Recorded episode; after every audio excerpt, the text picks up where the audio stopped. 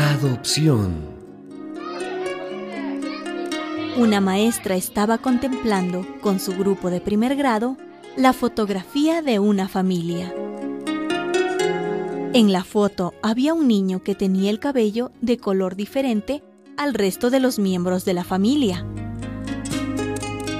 Uno de los niños del grupo sugirió que el niño de la foto era adoptado.